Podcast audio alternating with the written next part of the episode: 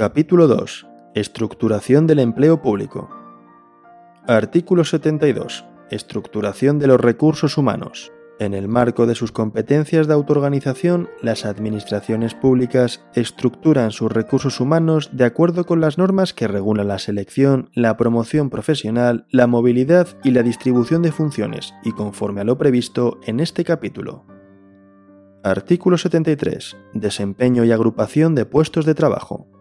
1. Los empleados públicos tienen derecho al desempeño de un puesto de trabajo de acuerdo con el sistema de estructuración del empleo público que establezcan las leyes de desarrollo del presente estatuto. 2. Las administraciones públicas podrán asignar a su personal funciones, tareas o responsabilidades distintas a las correspondientes al puesto de trabajo que desempeñen siempre que resulten adecuadas a su clasificación, grado o categoría cuando las necesidades del servicio lo justifiquen sin merma en las retribuciones. 3. Los puestos de trabajo podrán agruparse en función de sus características para ordenar la selección, la formación y la movilidad.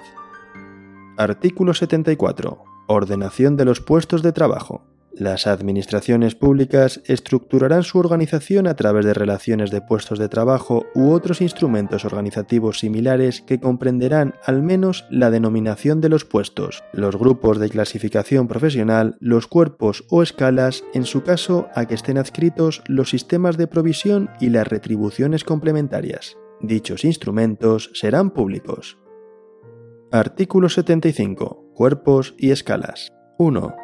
Los funcionarios se agrupan en cuerpos, escalas, especialidades u otros sistemas que incorporen competencias, capacidades y conocimientos comunes acreditados a través de un proceso selectivo. 2. Los cuerpos y escalas de funcionarios se crean, modifican y suprimen por ley de las Cortes Generales o de las Asambleas Legislativas de las comunidades autónomas. 3. Cuando en esta ley se hace referencia a cuerpos y escalas, se entenderá comprendida igualmente cualquier otra agrupación de funcionarios.